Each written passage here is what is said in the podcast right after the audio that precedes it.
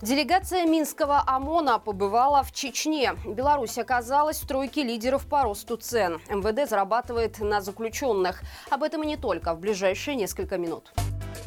Польша предложила Евросоюзу ввести новые санкции против РФ, которые будут напрямую затрагивать Беларусь. Речь идет о запрете на транзит нефти через северную ветку трубопровода «Дружба», проходящую через Полесье в Польшу и Германию. Помимо этого, предложение Варшавы включает ограничения на импорт алмазов и природного газа из РФ, а также прекращение сотрудничества в области атомной энергетики. Однако полного согласия ЕС по всем пунктам на данный момент нет. Против разрыва контрактов с Росатомом выступает Венгрия, а Бельгия противодействует импорту алмазов. При этом для окончательного решения по новому пакету санкций необходимо согласие всех 27 государств. Напомним, что годом ранее Эстония ввела в отношении в Беларуси национальные санкции, приостановив транзит угольных масел и нефтепродуктов. Делегация Минского ОМОНа во главе с командиром Дмитрием Балабой посетила Российский университет спецназа в Чечне. Там они познакомились с работой центра и материально-технической базой для подготовки бойцов спецназначения. Сообщается, что основной интерес у них вызвало горно-лесное направление подготовки и осмотр опорных пунктов, на которых тренируются спецназовцы. Состоялось и совещание чеченского ОМОНа с белорусскими коллегами о возможных направлениях сотрудничества. Во время разговора местные спецназовцы спецназовцы поделились и опытом участия в войне в Украине. Представители Минского ОМОНа посетили также добровольцев, которые проходят подготовку в учебном центре спецназа перед отправкой в зону боевых действий. Балаба отметил героический опыт подразделения «Ахмат» и передал привет чеченцам от Минского ОМОНа. Беларусь оказалась в тройке лидеров по росту цен за первый квартал этого года среди наших стран-соседей. Впереди только Польша и Украина. Инфляция в марте в нашей стране 2,59%. Как пишет информагентство BPN, на территории бывшего СССР это пятый показатель, а в первой четверке Азербайджан, Казахстан, Кыргызстан и Украина, где цены выросли примерно на 3%. Меньше, чем в Беларуси, цены увеличились в Узбекистане, Молдове, Литве, Эстонии, Латвии и Таджикистане. Таджикистане. А, например, в Грузии инфляция составила всего 0,2%. По-прежнему не публикует данные о динамике цен Туркменистан. Если сравнивать, как в первом квартале изменились цены у нас и в соседних странах, то Беларусь занимает третье место. Впереди Польша, у которой почти 5%, и Украина. Напомним, что в Беларуси формально действует мораторий на повышение цен. Более того, за три месяца было выписано штрафов на 673 тысячи рублей за нарушение порядка ценообразования. Но все это так и не мешает товарам в Беларуси дорожать. МВД открыла онлайн-магазин товаров, которые производят заключенные в буквальном смысле за копеечную оплату.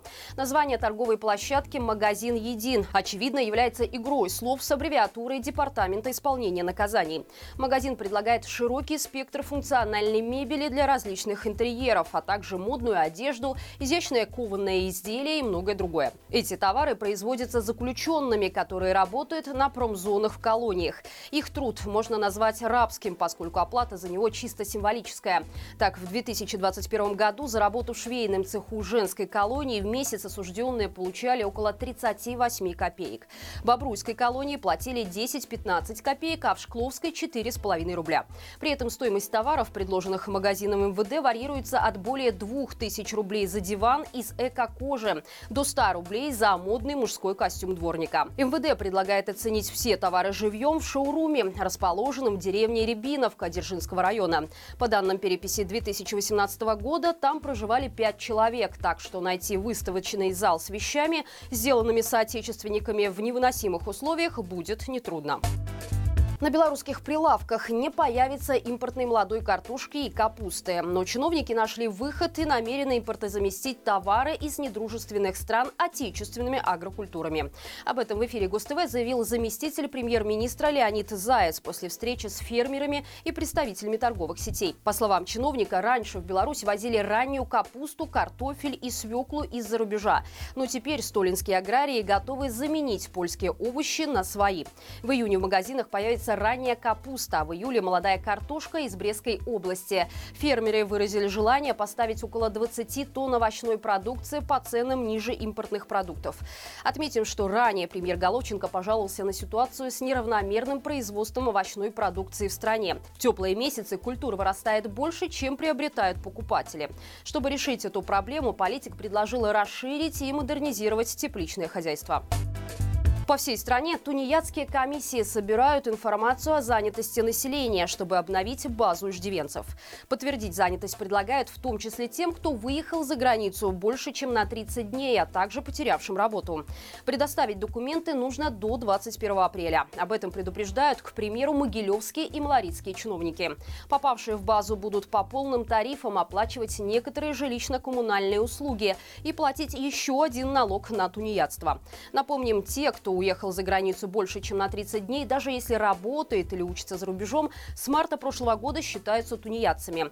Но здесь есть исключения. Это новшество не касается тех, кто работает или учится в странах ЕАС – России, Казахстане, Армении, Кыргызстане. Еще исключение – выезд на лечение или в командировку.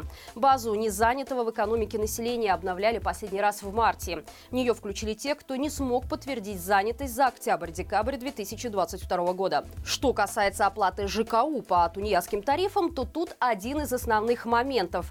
Попал собственник жилья в базу незанятых в экономике или нет? Если все же попал, то оплачивать услуги по полной стоимости будет не только он, но и все остальные зарегистрированные в жилье, которые также попали в базу.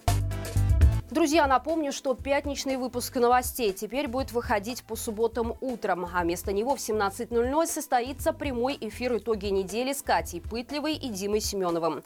Для тех, кто пропустил, напомню, что вчера на нашем втором канале «Маланка Live» прошел новый эфир «Надо обсудить». Говорили про мобилизацию и проводили аналогию с Россией. Переходите по ссылке в описании и ставьте лайк. До встречи завтра и Жыве Беларусь!